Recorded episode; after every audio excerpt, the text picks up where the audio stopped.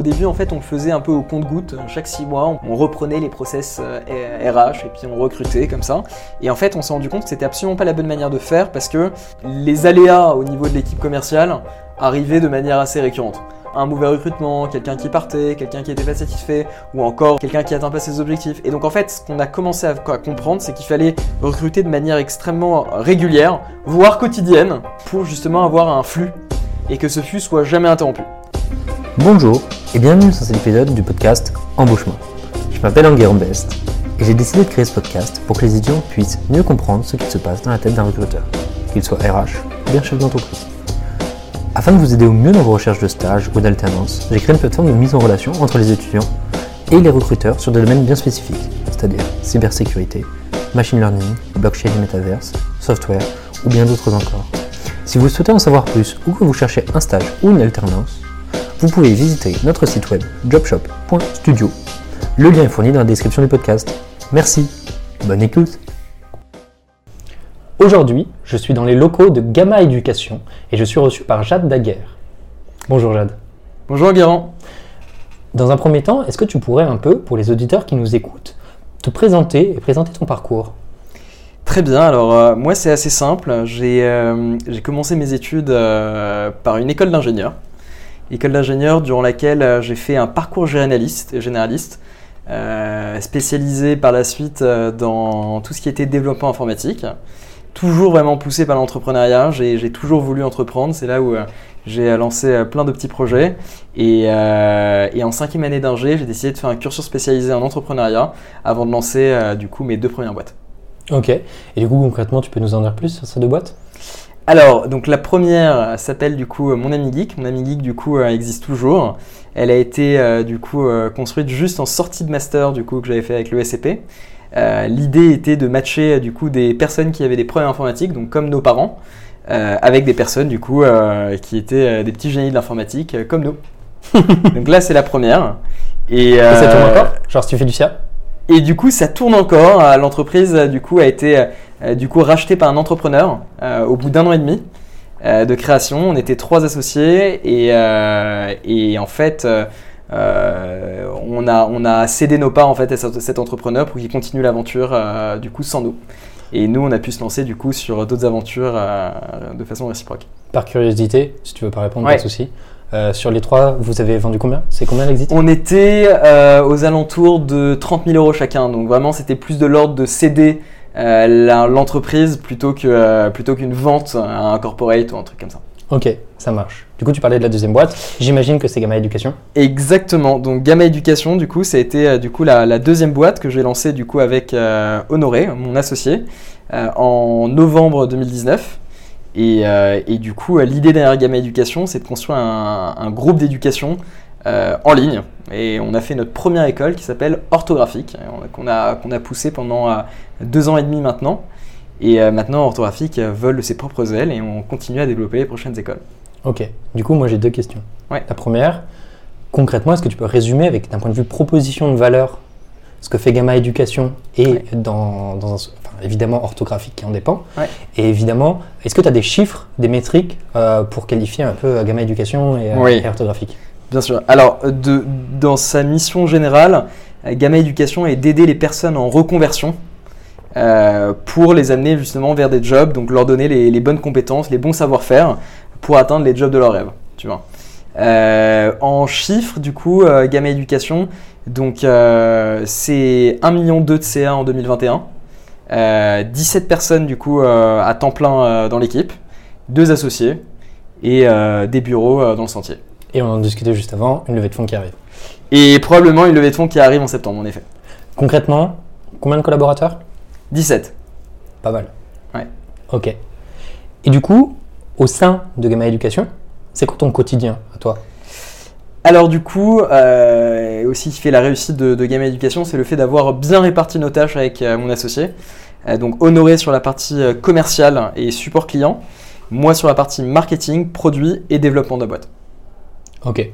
Et du coup, sur, du coup, c'est toi qui absorbe, comme tu gères le produit, la thématique de recrutement j'absorbe. Euh, alors, chacun absorbe la partie recrutement parce que c'est quand même un enjeu qui est central euh, dans la boîte. Euh, on recrute par rapport à nos pôles de manière respective. néanmoins, du coup, toutes les procédures de recrutement et, et je veux dire l'intelligence autour, du coup, ont été mises en place par moi au début. Du coup, ça veut dire que vous avancez de façon parallèle sur les sujets de recrutement sur vos secteurs qui ont été prédéfinis. Exactement. Donc sur une base qu'on a prédéfinie, ok. Donc euh, une base, du coup, on pourra en parler, mais notamment sur euh, euh, l'image de marque de la boîte, la marque employeur, les processus de, recrutement, les salaires, le cadre juridique, et, ensuite on, on, avance chacun parallèlement sur, de manière asynchrone sur nos pôles. Ok. Donc concrètement, si je résume, un socle commun qui sert de base, et derrière une évolution parallèle sur les secteurs et les métiers. Exactement. Ok, très clair. Est-ce que dans un premier temps, comme le but du podcast, c'est d'arriver à discuter de la stratégie de recrutement au sein de l'évolution d'une boîte en early stage, est-ce que dans un premier temps, tu peux annoncer les différentes phases que tu as rencontrées sans forcément les étayer euh, sans plus que ça, puisqu'on le fera dans un second temps? Oui, alors du coup, euh, quand on a commencé Gamma Éducation, euh, on n'était pas sûr de la promesse. Comme tout entrepreneur qui, qui se lance, on a commencé par nous-mêmes. Donc il y avait absolument personne encore dans la boîte, juste à aller euh, grappiller de l'information pour savoir si on était sur la bonne piste. Euh, deuxième phase, ça a été du coup euh, la détection justement de, certaines pistes qu'on voulait creuser. Et pour le développement de ces phases, il, nous fallait des, spécialistes en fait, tout simplement des gens qui, qui viennent nous aider sur les sujets qui étaient ultra pointilleux. En l'occurrence, je pense à, notre premier freelance qui nous a aidé qui s'appelle Théo Bolecker et notre deuxième freelance du coup qui, qui nous a rejoint au tout début de l'aventure, Mathilde Bardel qui est maintenant en CDI chez nous et qui gère le pôle marketing. Euh, donc euh, eux, ça a été des postes qui étaient euh, hyper stratégiques au début, sur lesquels on avait besoin des personnes extrêmement spécifiques. puis dans un deuxième temps, on a concrétisé ça sur... on a voulu développer donc le run de, l'activité avec des alternants et des stagiaires encore pour tester justement si l'entreprise pouvait grandir. phase du coup de construction par la suite qui ont été de, de, remplacer en fait ces alternants et ces stagiaires par des postes fixes dans la boîte et de consolider l'entreprise comme ça. Euh, et, actuellement, on est beaucoup plus sur la recherche beaucoup plus fine de talents dans la boîte euh, à des postes très précis. Ok, très clair. Du coup, pour bien décomposer les différentes phases de recrutement et les enjeux stratégiques que tu as rencontrés, on va commencer par le début. L'idée, c'est d'arriver à bien refléter les points de bascule qui qui amènent une thématique, la stratégie que tu mets en place pour la résoudre, l'opérationnel associé, et dans un second temps, les next, les next steps, les feedbacks. Dans un premier temps, tu nous parlais de freelance. comment ça se passe? Alors du coup, le point de bascule, euh, c'est évidemment le fait de, de, comprendre que tu as besoin de besoins très spécifiques et de personnes qui ont des, euh, de la connaissance, tout simplement. Donc là, euh, je, disais, je pensais à Théo et Mathilde. Théo sur euh, la partie du coup euh, développement d'application. Il nous fallait une application, donc évidemment, c'est pas des sujets qui sont pris à légère. Surtout quand tu commences une boîte, tu vas pas la faire développer par n'importe qui, et du coup, tu as envie que ce soit bien développé dès le début. Et, Mathilde sur la partie du coup création pédagogique de, contenu. Du coup, il nous fallait du contenu pédagogique de qualité et Mathilde avait justement un, gros bagage sur, sur, ce niveau. Donc là, ça a été euh, c'est pour ça qu'on a pris euh, des freelances qui étaient vraiment euh, spécialisés dans, leur domaine. Pourquoi un freelance? Pourquoi un freelance? C'est une bonne question. Alors, un, parce que du coup, on voulait des gens avec, enfin, des, quelqu'un avec de l'expérience. Et donc, c'était compliqué de le retrouver chez, un, chez un alternant ou un stagiaire. Et on n'avait pas encore, du coup, assez de, ressources suffisantes pour prendre un, interne. Et, et aussi, le freelance, c'était une façon aussi de pouvoir se tromper. Euh, parce que euh, quand tu prends un freelance, tu n'es pas forcément engagé et, tu peux facilement euh, du coup accepter de te tromper et passer à la phase suivante. Concrètement, quand on parle de ressources en interne, pécunier, c'est évident. D'un point de vue temps aussi, temps de formation, etc. D'un point de vue temps de formation, je pense que évidemment ça demande plus de temps par la suite, surtout que c'est des, ce sont des, des freelances qui sont restés quand même pas mal de temps dans la boîte après. Euh, mais, mais, finalement, au stade d'avancement on était, on était, euh, on était euh, beaucoup trop early stage pour avoir accumulé un savoir à transmettre qui aurait pris du temps. Tu vois. Ok. Du coup, ça, c'est bien le cahier des charges, le pourquoi vous prenez cette décision. Comment vous les choisissez? C'est quoi la stratégie que vous mettez en place pour aller les chercher? Très bonne question. Alors, le, en fait, d'un point de vue pragmatique, quand tu commences, euh, comme je disais, euh, on attend euh, de la spécialisation, donc d'être fin sur son domaine, de connaître son domaine. Donc, donc vraiment classique, je vais dire, en- entre autres, hein, c'est tu commences par un entretien téléphonique, ensuite un entretien justement en technique, euh, une présentation à l'équipe. Et donc là, en l'occurrence, c'était juste Honoré et moi. Et, euh, et puis par la suite, du coup, un pot pour euh, officialiser le taux. Ok. Voilà. Donc ça, et concrètement, c'est au-delà de l'intégration et de comment vous les cherchez. Enfin, comment vous les cherchez concrètement? Alors, beaucoup de bouche à oreille au début. Euh, nos deux premiers, du coup, euh, freelance, du coup, euh, donc je vais dire les deux premiers, premières personnes qui ont rejoint Orthographique, donc la première école de Gamma, euh, sont des personnes qui, qui nous avaient été recommandées tout simplement. Donc Mathilde par euh, son frère, du coup, Adrien, qui travaille chez Doolid, et euh, Théo euh, par, du coup, un ami d'Honoré qui lui avait recommandé le profil qui était, qui était excellent. Ok. Donc du coup, vous prenez ces, ces, pardon, ces freelances justement pour avancer sur les thématiques de spécialisation avec une- un cœur des compétences dures. Concrètement, comme tu l'as dit sur les phases suivantes, vous avez internalisé ces compétences. Qu'est-ce qui vous amène à cette bascule de vous dire c'est fait en externe, je suis content de ce qui est fait, pourquoi je l'internalise? Ouais, c'est- une très bonne question. En fait, ce qui s'est passé euh, à deux niveaux. Donc, euh, euh, on va commencer peut-être par Mathilde. Mathilde qui était un profil du coup qui, qui a extrêmement changé dans la boîte, qui est passé justement d'une personne qui faisait une partie du contenu de formation à la personne qui a géré du coup du marketing, de la relation presse. Euh, ensuite, euh, qui est passé par du euh, SEO.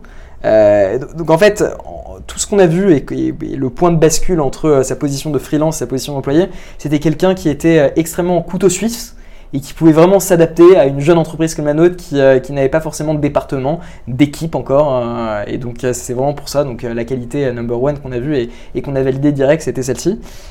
Théo du coup est resté pendant donc Théo le développeur est resté pendant près d'un an chez nous. On, a décidé, on a décidé de ne pas internaliser la fonction parce que c'était en un an on avait déjà développé disons 2-3 V de notre produit. Et, euh, et en fait, euh, on voulait rapidement commencer à commercialiser euh, la- l'application. Je pouvais en interne, moi, faire le support du coup technique. Et en gros, c'est ce qui a juste fait qu'on a avancé comme ça jusqu'à présent. Je me pose une question, notamment sur la partie avec Théo, ton développeur. Ouais. Quand tu fais du marketing, on va dire que le scope 360 et d'évolution reste relativement compréhensible et évident. Ouais. Pour la partie développeur, Ouais. c'est difficile d'arriver à montrer de l'évolution. Est-ce que c'est parce qu'il y avait peu de thématiques d'évolution d'un point de vue global, ou c'est juste parce qu'il n'y avait pas de besoin et du coup vous l'avez pas pris? Enfin, vous n'avez pas continué à avancer avec? En fait, au bout de, au bout d'un an, euh, déjà, on avait à peu près euh, 3000, euh, 3000 étudiants qui étaient passés par la, par la plateforme, avec des retours euh, produits qui étaient extrêmement satisfaisants. Genre, c'était, c'était, ils étaient extrêmement satisfaits par, euh, par le service, euh, par l'ergonomie, par la plateforme. Et les quelques euh, du coup feedbacks pour améliorer le produit, qui actuel, étaient des, des feedbacks en fait euh, qui n'étaient absolument pas du must-have. Euh, et donc en fait c'est pour ça qu'on a décidé justement de, de mettre un stop à l'évolution du produit en tout cas pendant euh, une période qu'on a repris euh, après, après deux ans mais du coup qui nous permettait en fait d'arrêter du coup l'investissement du coup dans le produit mais beaucoup plus la commercialisation de l'offre orthographique. Ok, ouais, très clair. Voilà. Donc là, on quitte un peu le prisme du freelance, on décide d'internaliser, Mhm. on repart sur une, une boucle d'itération des questions. C'est quoi l'état des lieux et de ce dont vous avez besoin à ce moment-là Euh, alors, du- coup, en fait, on, on a vraiment commencé à comprendre qu'il fallait euh, s'armer d'une équipe à partir du moment où on a euh, senti une traction de la part, une traction commerciale. je, je te coupe juste deux minutes. Ouais. Concrètement, on parle, de, on parle de quoi en termes de traction? Quand tu parles de traction, tu, enfin, moi je te parle uniquement business. hein. C'est c'est en gros un nombre de clients. et, et si tu dois le quantifier par exemple, ça représente quoi? Ça représentait à l'époque trois clients, donc trois clients entreprises et à peu près euh, 500 étudiants euh, sur la plateforme. en termes de CA En termes de CA, on était à un peu plus de 100 000 euros. Ok, désolé de t'avoir coupé. Et donc du coup, tu parlais justement de euh, euh, avancer dans l'attraction. Ouais. et du coup euh, de l'évolution de, Ouais. du besoin en interne. Alors, du, du coup, euh, je, re- je reprends, euh, c'était bien d'avoir de, de, de- cette, euh, cette quantification. En gros, à partir de, de ce nombre d'étudiants sur la plateforme, euh, on ne peut plus rester à deux avec Honoré. On se dit qu'il nous faut une équipe, il nous faut des personnes pour répondre aux messages des, euh, étudiants, au support client, euh, à justement nous aider à faire continuer croître l'entreprise, avec donc notamment sur le pôle marketing et le pôle du coup commercial. Donc en fait, tout ça nous amène rapidement à nous, à nous dire, bah, en fait, il nous faut une équipe. Et il nous faut une équipe sans forcément beaucoup de moyens, parce que euh, actuellement, enfin, sur, euh, à ce step-là de la boîte, on avait du coup euh, 100 000 euros de ça, mais c'était absolument pas 100 000 euros euh, prévus sur euh, chaque année qui vont tomber. C'était beaucoup plus, euh, on avait euh, la poule aux œufs d'or une fois qui a lâché un œuf, et puis on l'avait pris et on était content. Donc euh, on, voulait, on voulait réinvestir euh, petit à petit et non pas commencer directement avec des frais. Surtout, et aussi un truc, c'est que on avait peu d'expérience en matière de recrutement de, de salariés à l'époque avec, avec Honoré. Donc en fait, ce qui s'est passé, c'est qu'on a recruté du coup des, stagiaires. À l'époque, on était deux stagiaires, deux, deux stagiaires, trois alternants. Et, euh, et du coup, euh, ça nous a permis euh, de gérer en fait le run de l'entreprise avec une équipe du coup de jeunes qui, qui n'avaient pas forcément beaucoup d'expérience. Mais à l'époque, on ne demandait pas beaucoup d'expérience, c'était beaucoup plus du des personnes pour faire quoi. Moi, je me pose une question. Oui. T'as ta poule, t'as, enfin, t'as ton œuf justement et pas la poule. Oui. T'as ton œuf d'or. Tu as des, tu as un problème de temps, de bande passante. Tu te rends compte que tu ne peux plus suivre ton produit avec tes ressources en interne. Tu décides d'agrandir tes ressources humaines. Est-ce que si vous aviez eu plus d'argent, vous auriez pris des profils différents? En fait, je pense que euh, si on avait eu des profils récurrents et un signe de récurrence, on aurait pris des profils différents. Parce qu'en fait, à l'époque, c'était 100 000 euros qui tombaient une fois. Et euh, on n'avait absolument pas la certitude d'avoir euh, d'autres euros qui tombent aussi rapidement que les premiers 100 000 euros. Surtout que c'était un cycle dans lequel euh, Honoré avait itéré pendant 6 mois avant de trouver ça. Donc on était un peu frileux à l'idée justement d'internaliser et d'avoir directement des, des frais du coup euh, récurrents face à un revenu du coup qui ne l'était pas. Ouais, normal. Ouais. Et du coup, là, tu arrives sur le recrutement de, tes stagiaires. Exactement. et d'alternants. Comment tu décides de les chercher et de les trouver? Ouais. Alors, euh, deux, deux, canaux, euh, deux canaux pour les trouver. Alors, décider de les trouver, bon, c'était simple, c'est tu fais des, euh, analyses le besoin en interne, tu fais une fiche de poste, tu t'essayes de la faire challenger par euh, le maximum de personnes autour de toi, notamment des spécialistes euh, sur, euh, sur ce domaine et euh, ton associé. On a toujours fonctionné comme ça avec Honoré.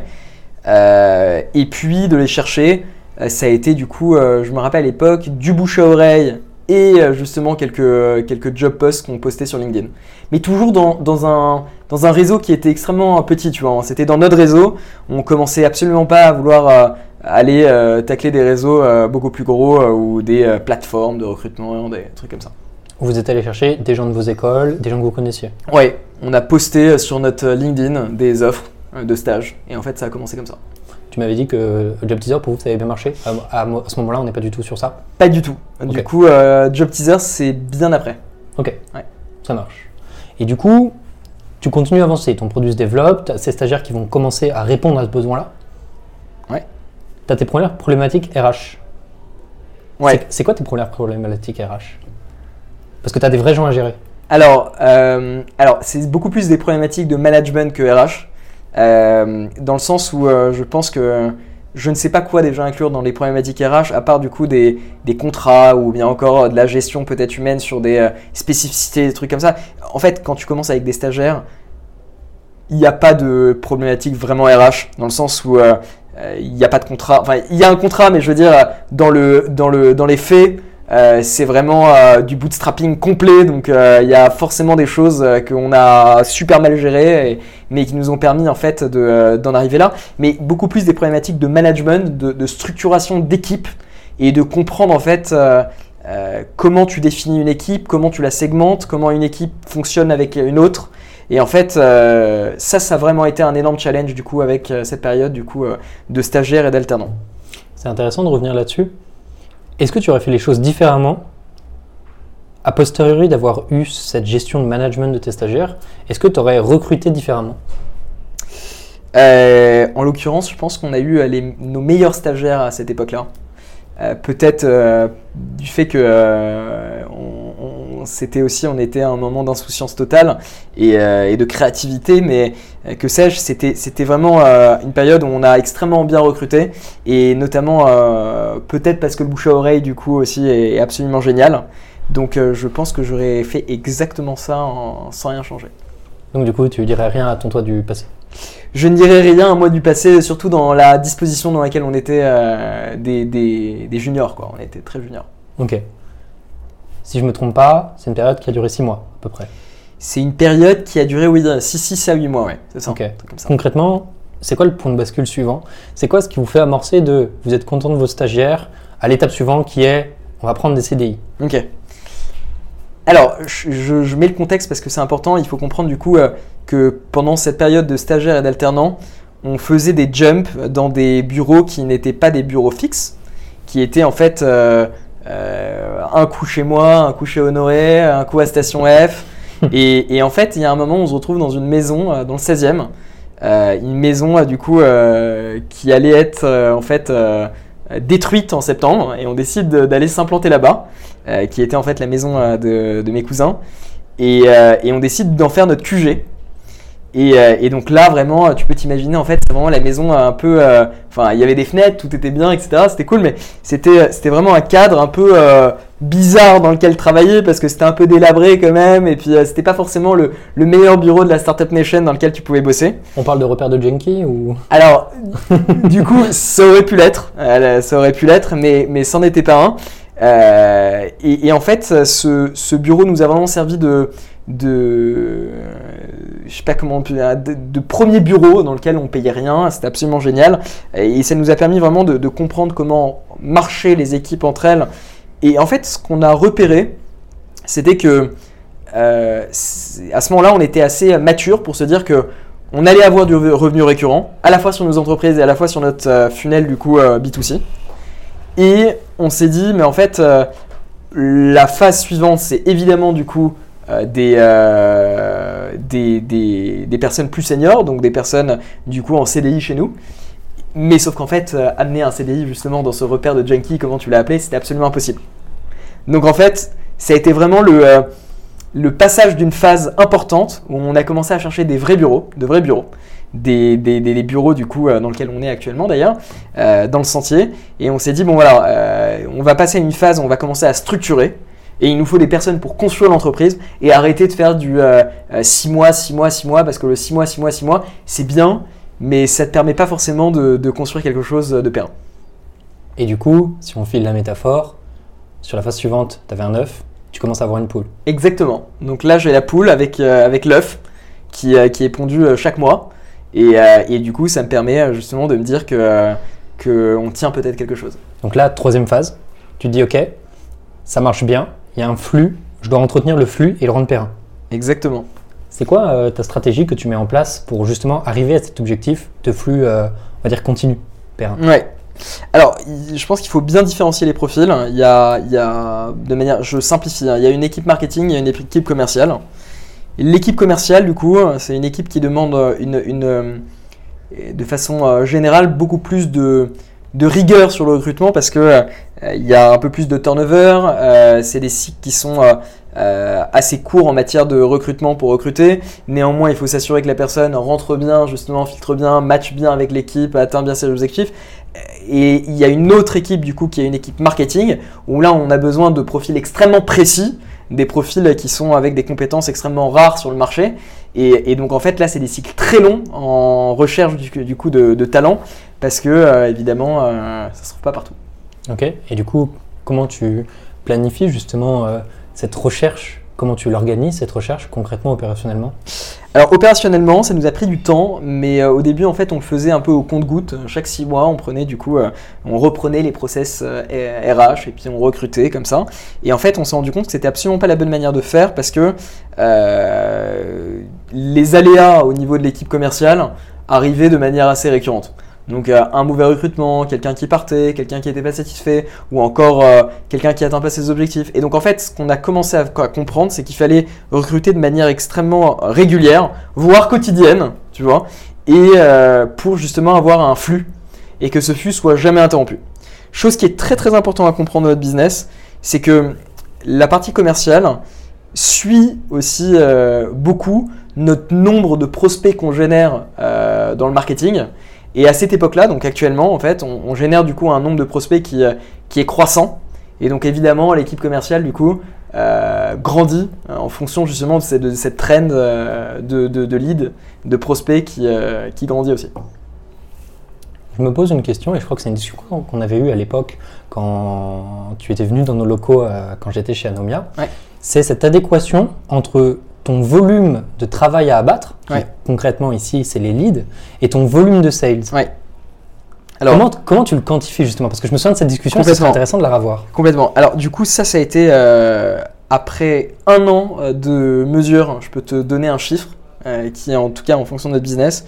Nous, euh, on considère qu'un commercial peut gérer 350 prospects par mois. Donc, donc en fait, c'est très simple. Si tu considères typiquement par exemple euh, que tu dois générer, euh, que, tu- que tu génères actuellement euh, 3500 leads par mois euh, du coup en marketing, il te faut 10 commerciaux. Voilà, donc euh, on, on gère ça comme ça. Ok, normal. Ouais. Et du coup, ces profils, qui sont les profils que vous cherchez en termes de flux continu, Ouais. vous les cherchez comment? Alors, du coup, euh, c'est à partir de ce moment-là où on s'est ouvert aussi aux solutions un peu plus euh, euh, alternatives. En fait, on, est passé euh, au-delà de notre bouche à oreille parce que notre bouche à oreille ne, suffisait plus. Donc, on a commencé à aller euh, poster sur des plateformes de recrutement du type euh, Indeed, du type, par exemple, Job Teaser, Monster, enfin, bref, il y, en- a d'autres. LinkedIn Jobs aussi. Et, et aussi, on passe aussi par quelques partenaires, du coup, comme Dype ou encore des chasseurs de tête qui sont spécialisés dans le, dans le recrutement. Je pense à Cavalier Conseil aussi, qui nous a beaucoup aidé. Et, euh, et donc, en fait, euh, voilà, hein, ça s'est passé, euh, ça s'est passé comme ça. Moi, moi, j'ai une question, c'est notamment sur la partie des cabinets. Ouais. Ça coûte combien? Je pense, enfin, je, je pense, j'en suis sûr, en fait, c'était au moment des négociations qu'on avait eues avec eux, c'était 10% du salaire annuel. Du coup, euh, qui prenait euh, à partir du moment où la personne était embauchée en CDI chez nous, donc post-période d'essai. Ok. Et, et, cho- et chose qui est quand même très importante, c'est que c'est que on ne payait pas avant. Donc ça nous allait très bien. Si on considérait que le profil était, euh, était du coup validé, alors c'était vraiment un combo des deux côtés. Ok. Et du coup, ça veut dire que vous avez complètement externalisé. Là où avant vous alliez les chercher vous-même, là vous, en- vous avez décidé de ne plus vous en occuper de la partie sourcing, le dur du sourcing. Vous avez dit non, c'est fini. On a dit moyen non, parce qu'on pouvait pas vraiment dire non. Euh, on a dit plutôt euh, euh, deux cofondateurs aujourd'hui dans l'entreprise, on devait run l'entreprise, on devait travailler.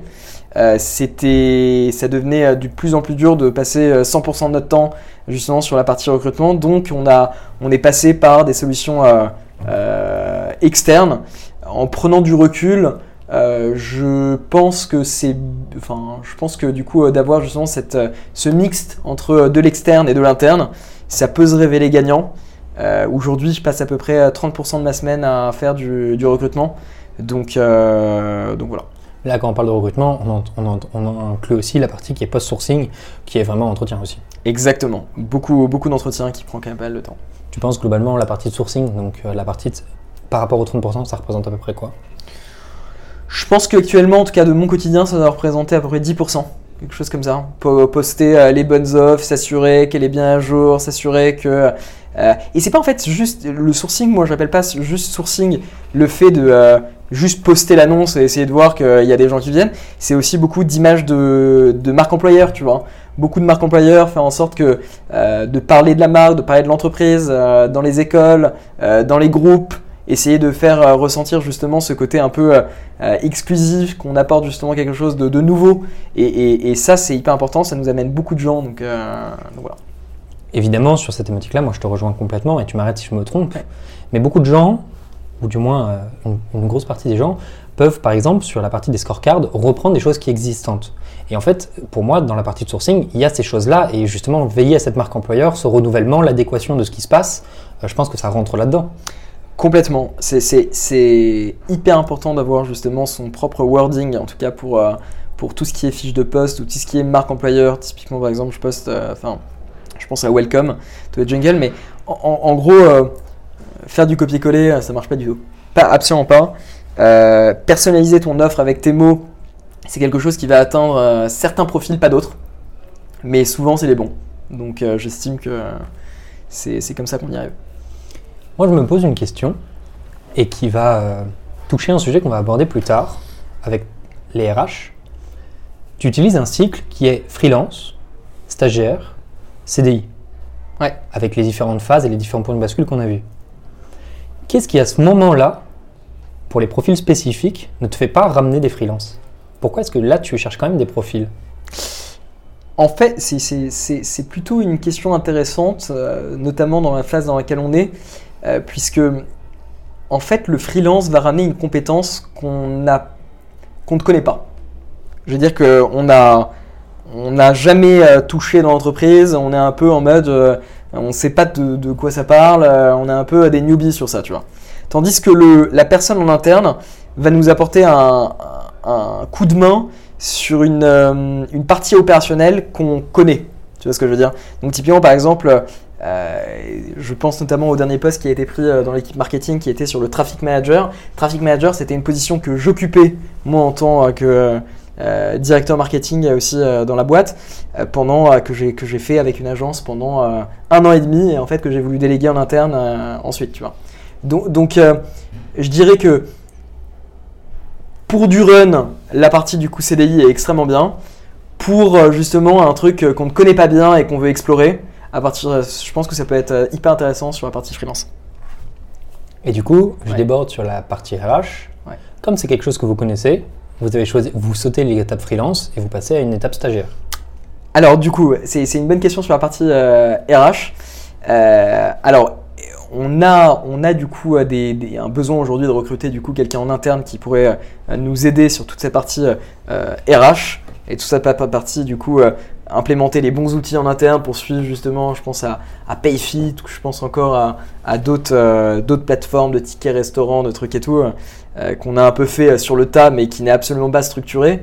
Euh, donc cette fois-ci en fait je pense que c'est c'est plutôt un, jump qu'on fera sur la partie en CDI plutôt que passer sur, sur un alternant en y réfléchissant puisque ça serait en fait euh, on connaît déjà à peu près toutes les missions, toutes les tâches. Il faudrait juste euh, euh, structurer ça avec Honoré, mais je pense que ce serait le plus intelligent en y repensant. Pour quitter un peu ce, prisme du recrutement et des relations RH que tu veux mettre en interne avec quelqu'un en CDI, de ce que tu viens de dire, aujourd'hui vous êtes dans une phase, dans une quatrième phase, si je ne me trompe pas, qui est le but, c'est d'arriver à scaler ton équipe.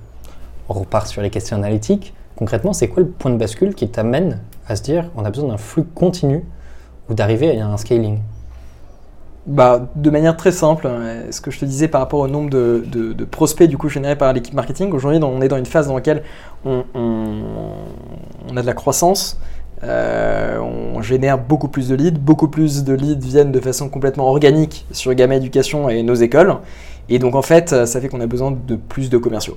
Donc je t'avais dit 350 du coup euh, prospects pour un commercial. Aujourd'hui, euh, bon, on est dans une phase où on en génère euh, énormément. Donc en fait, euh, on a besoin, et, en fait, énormément de, manière croissante, tu vois. Euh, je dirais pas de manière exponentielle, mais de manière croissante. Et, en fait, c'est pour ça que c'est pour ça qu'en fait, on a besoin justement d'un flux croissant de nombre de, de commerciaux dans l'équipe. Aujourd'hui, tu as un processus de recrutement qui va augmenter puisque tu as de plus en plus de besoins en termes de recrutement. Pourtant, quand tu me parlais des enjeux sur lesquels tu vas embaucher quelqu'un en RH, n'as pas cité de thématique de recrutement. Oui. En, gros, euh, je pense qu'on n'est pas encore euh, assez euh, avancé dans l'entreprise pour te dire qu'on va recruter 50 commerciaux dans les, dans les 5 prochaines années. Aujourd'hui, c'est un peu du on recrute en fonction justement de la croissance de l'entreprise, donc la croissance de prospects et la notoriété, l'awareness. Euh, ça va ouvrir aussi, euh, du coup, on crée plusieurs entreprises, de plusieurs écoles, pardon. Donc en fait, on va avoir des, des, enjeux aussi de création de contenu. Donc cette fois-ci, à la fois qui vont mêler du coup de la fonction en interne et de la fonction en freelance. Donc, donc en fait, aujourd'hui, je pourrais pas te dire on prend du coup une RH uniquement pour la fonction commerciale. Par contre, je pourrais, je pourrais te dire que euh, notre besoin le plus fort aujourd'hui dans l'entreprise est de, recruter des personnes qui, euh, qui seront commerciaux, enfin qui, seront euh, affiliés du coup directement au département commercial. Et, donc en fait, c'est une raison pour laquelle on a besoin de quelqu'un en interne pour, pour structurer en fait tout ça. Est-ce que tu penses que ça a un rapport avec le modèle, on va dire, autofinancé de ta boîte, qui fait que vous avez un flux de croissance continu, contrairement à par exemple d'autres boîtes qui scale et qui ont des discontinuités de croissance et qui là pour le coup peuvent demander, qui vont générer une explosion et qui du coup peuvent demander euh, du coup une croissance de l'équipe RH. Alors, alors là, 100%, tu mets le doigt sur quelque chose qui est totalement vrai. Euh, c'est important de le rappeler, on est autofinancé.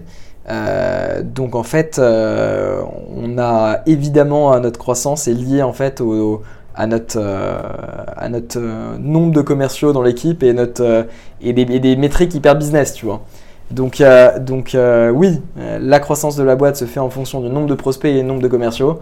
Donc évidemment qu'on ne va pas recruter du coup de manière exponentielle en une fois 50 commerciales. Il faut 50 commerciaux pardon. Il faut, il faut du coup générer avant assez de pistes de vente pour que ça soit rentable pour nous. Moi j'ai encore des questions sur la levée de fonds qui arrive pour toi. Déjà, si je peux me permettre, à, quoi elle va vous servir cette levée de fonds? C'est en fait, euh, euh, je pense qu'on est assez aligné avec Honoré sur le fait que on a réussi aujourd'hui à construire en fait une, bonne base technique et un playbook commercial, marketing commercial, qui nous permet aujourd'hui de, de, nous lancer en fait de manière verticalisée sur d'autres secteurs. Donc quand je dis secteur, c'est d'autres du coup euh, branches, d'autres écoles en fait, tout simplement. Donc on a commencé par, euh, par orthographique, du coup, qui est l'école euh, de l'orthographe. Euh, ensuite, là, on est en train de développer, du coup, Gamma Green, qui est une école, du coup, de la RSE. Et, à terme, en fait, on aimerait justement développer, du coup, plein d'autres écoles, en gros, pour justement augmenter notre taille de marché. Donc la partie, du coup, levée de fonds nous permettra à la fois de développer, du coup, nos prochaines écoles avec leur contenu, et leur branding, parce qu'on croit beaucoup au branding avec, avec Honoré, euh, mais aussi sur un, sur un sujet qui est crucial dans le monde de l'éducation, c'est de créer de véritables barrières à l'entrée justement pour, euh, pour justement commencer à créer une entreprise euh, qu'on peut valoriser. Et, et c'est pour ça qu'on va lever des fonds aujourd'hui. Sur cette levée de fonds, c'est quoi la ressource, on va dire, c'est pas un pourcentage, mais quelle typologie de ressources tu vas allouer au, au RH et plus précisément au recrutement alors, euh, pour, euh, pour être euh, sincère avec toi, je n'ai pas du coup une, une, stat précise. Évidemment, je pense que cette levée, c'est pour, comme je t'ai dit, on est, on a un business dans lequel il y a beaucoup d'humains. et, évidemment, du coup, cette levée de fonds nous servira à scaler les équipes. Mais, mais aussi un truc très très stratégique, comme je l'ai dit, c'est de créer justement d'autres euh, des barrières à l'entrée et euh, justement nos prochaines écoles. Pour ça, il faut des humains, donc évidemment, euh, la part recrutement aura un, jeu, un, enjeu crucial dedans. Et par curiosité, est-ce que tu comptes segmenter ce recrutement en fonction des différentes verticales que tu vas ouvrir? Alors, je pense que nous, on a un modèle dans lequel, en fait, on a une équipe marketing et commercial qui peut euh, justement s'adapter en fait à chaque école. On ne va pas créer du coup une équipe marketing et commercial pour chaque école, euh, puisqu'en fait euh, c'est donc je ne parle pas du tout de la partie du coup pédagogie du coup de, de, chaque école qui là du coup existe bien en fonction de chaque école. Par contre niveau sales et market c'est et tech c'est une même équipe. Logique. Oui. Ça marche. Ça fait quasiment 37 minutes pour être précis qu'on discute. C'est super intéressant. On a réussi à évoquer le spectre de recrutement au fur et à mesure de l'évolution de ta boîte. Maintenant, c'est la question, c'est, on va dire, les, questions que je préfère, qui sont mes trois questions, mes questions phares, mes questions rituelles. Une première, est-ce que tu as une anecdote de recrutement, quelque chose qui t'a marqué, un fait marquant en recrutement, euh, dont tu pourrais nous parler? Alors, oui. Moi, alors déjà, déjà c'était. Euh, je pense qu'un truc qui est important quand tu commences une boîte et, quand, tu, quand tu décides de, recruter et pas seulement faire une boîte en étant auto-entrepreneur et travailler là-dedans, c'est le fait du coup d'aimer l'humain. je pense que le recrutement, c'est quelque chose d'assez incroyable parce que tu recrutes des gens avec qui tu vas t'embarquer pendant six mois. Et donc, tu peux tomber sur des bonnes expériences comme de mauvaises. Moi, j'en ai une particulièrement qui, qui, qui, me, qui me touche beaucoup. C'est enfin, euh, je vais pas citer son nom, mais en tout cas, ça a été un stagiaire avec qui euh, on a eu une, relation assez fusionnelle pendant ce stage, euh, à la fois sur le fait qu'il est, qu'il est monté en compétences de dingue, mais surtout le fait que suite à orthographique, il a, réussi à faire des trucs de incroyables, d'entrer dans des boîtes absolument incroyables, et, que j'ai coaché du début jusqu'à la fin. Je vais pas dire qu'il est arrivé en étant nul, mais il est arrivé avec du coup beaucoup de doutes et, euh, suite justement à, ce stage chez Gamma, il, est, ressorti euh, euh, triomphant. Donc vraiment, c'est. Alors l'anecdote, ça serait beaucoup plus sur le fait de d'avoir un, un, impact positif sur, sur justement ce recrutement qui a été absolument révélateur pour la suite de son aventure.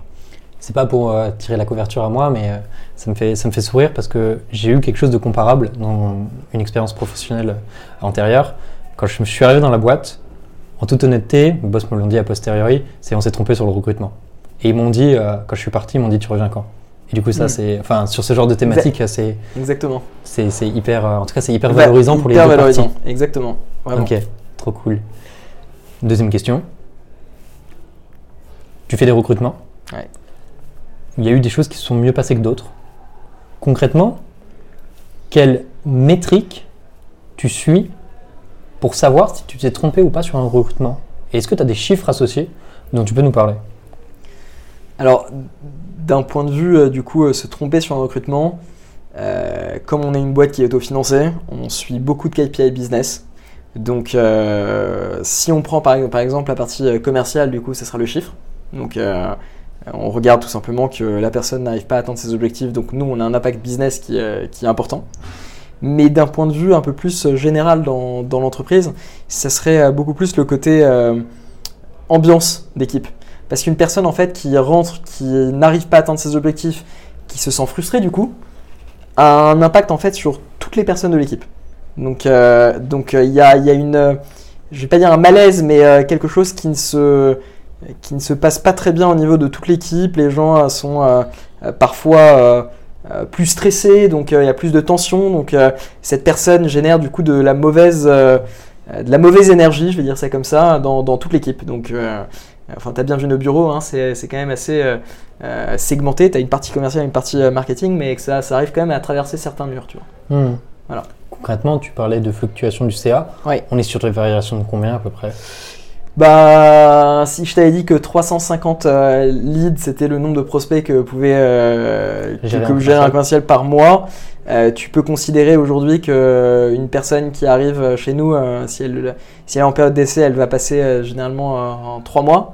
3 mois, on va arrondir, du coup, c'est 1000 leads. 1000 leads à 10 euros, c'est du coup, je t'ai fait le calcul, ça fait 10. Ça fait une erreur à, à 10K. Ok, ça marche. Dernière question.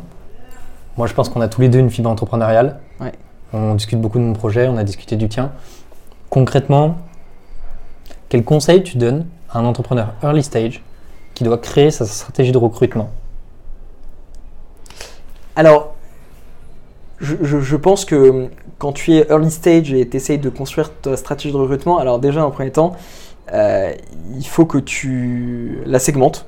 À la fois sur, euh, au début, tu n'as pas de marque employeur, tu as une marque toi-même. Donc euh, c'est toi-même qui va te brander, brander, donc euh, c'est toi l'entrepreneur qui va justement dire que tu es la boîte. Donc ça, ça va être une stratégie où il va falloir se vendre auprès de, ce profil-là. Il va falloir aussi justement faire matcher les intentions de la personne en fonction de la mission que tu vas lui proposer. Typiquement, par exemple, ne pas rester borné sur justement une fiche de poste et du coup euh, la faire évoluer en fonction d'un profil qui t'aurait plu, tu vois, euh, même s'il ne faut pas trop non plus euh, s'en écarter. Et, et puis un truc très très important, et moi que je, un dicton que, que j'aime bien, qui est un peu trop peut-être saillant, mais qui, a, qui nous a beaucoup aidé dans l'aventure, c'est quand il y a un doute, il n'y a pas de doute. Et, euh, et, ça, du coup, ça nous aurait évité euh, pas mal d'erreurs de recrutement euh, dès le début. Très connu comme, comme phrase, qui, je pense, est sous-estimée. Et on, on, c'est, peut-être méchant de le dire. Quand on l'entend pour la première fois, on se dit, mais en fait, t'es un enfoiré. Mais pourtant, enfin, il y a une vraie réalité derrière. A une super réalité. Moi, je peux te garantir qu'à chaque fois, si à chaque fois on, avait suivi ce, dicton, je pense qu'on aurait économé des, des, dizaines de milliers d'euros euh, parce que euh, en fait on essaie de se convaincre à un moment où on est assez avancé dans le process que c'est la bonne personne et en fait c'est pour ça que chez, chez Gamma on essaye d'avoir des, des process de recrutement qui sont hyper efficaces courts tu vois mais, mais assez intenses et qui nous permettent pas de nous mettre dans une position euh, vraiment assez malaisante en disant bah, je vais passer déjà trois mois sur, euh, sur ce recrutement. Euh, donc voilà je vais le prendre parce que même pour moi c'est ok tu vois. On essaye de se dire tu vois genre c'est une semaine. Et, et, quand ce dicton arrive au bout du semaine on se dit bon bah ok bon bah en fait on a on a, on a travaillé pendant 2-3 heures sur son profil. Maintenant on passe à un autre rapidement tu vois. Clairement je me souviens d'une phrase de mes mentors sur cette même veine. C'est vaut mieux pas recruter que de recruter un profil de mauvaise qualité, ou du moins qui ne correspond pas. C'est clair, c'est clair, c'est clair. Encore une fois, je, vous assure, en tout cas à l'entrepreneur qui nous écoute, euh, que, euh, c'est vraiment le, pas à prendre, notamment en termes de recrutement. Parce qu'en parce qu'en fait, on, le, on le regrette euh, à, tout niveau par la suite. Donc, s'abstenir quand, quand le dicton nous guide, en tout cas. Pour finir, on donne un conseil. Moi, ce que j'aime bien quand même, c'est une ressource est-ce que tu as une ressource pour cet, pour, euh, cet entrepreneur qui écoute sur la thématique recrutement? Ouais, évidemment. Moi, bon, euh, je leur fais de la pub, hein, c'est Ignition Programme. Je suis allé euh, désinguer tout leur e-book. donc, ils parlent de BSPCE, onboarding, de vraiment super e-book. Donc, aux personnes d'Ignition, bravo. J'espère qu'ils écouteront et puis on les taguera sur le post LinkedIn. En tout cas, Jade, merci beaucoup d'avoir pu échanger avec moi, avec les gens qui nous écoutent, et de pouvoir euh, éclairer cette lanterne sur les enjeux stratégiques de recrutement sur la croissance d'une boîte early stage. Et puis je te souhaite une excellente journée. Merci beaucoup Enguerrand et merci à tous. Si cet épisode du podcast Embauche-moi vous a plu, vous pouvez nous mettre 5 étoiles sur Apple Podcast. Cela aidera d'autres personnes à découvrir ce podcast. Le prochain épisode aura lieu lundi dans deux semaines et je ne vous en dis pas plus à ce sujet. D'autre part, si vous êtes étudiant ou recruteur, n'hésitez pas à visiter notre site web jobshop.studio. Vous pouvez également nous suivre sur les réseaux sociaux, à savoir LinkedIn, Facebook, Instagram ou même TikTok.